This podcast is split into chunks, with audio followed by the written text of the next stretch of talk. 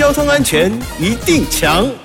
咦哈，我是强哥赵子强。星期三是咱们的交安爱抱抱。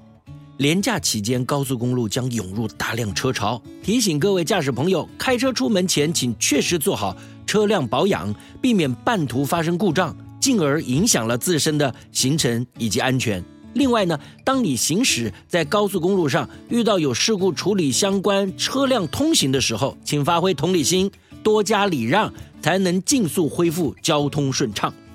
高工局表示。在高速公路上，车辆发生故障的原因大多是缺水、缺油、缺电、温度过高、爆胎等等其他的原因。根据高速公路及快速公路交通管制规则，汽车行驶高速公路以及快速公路之前呢，驾驶人应该确实的检查车辆，在行驶途中呢，不能有车轮、轮胎胶皮或车辆机件脱落等等的情形。违规的驾驶人将依据。道路交通管理处罚条例处三千元到六千元的罚款，另外车辆发现有缺水、缺油等等情形，可处六百元到一千两百元的罚款哦。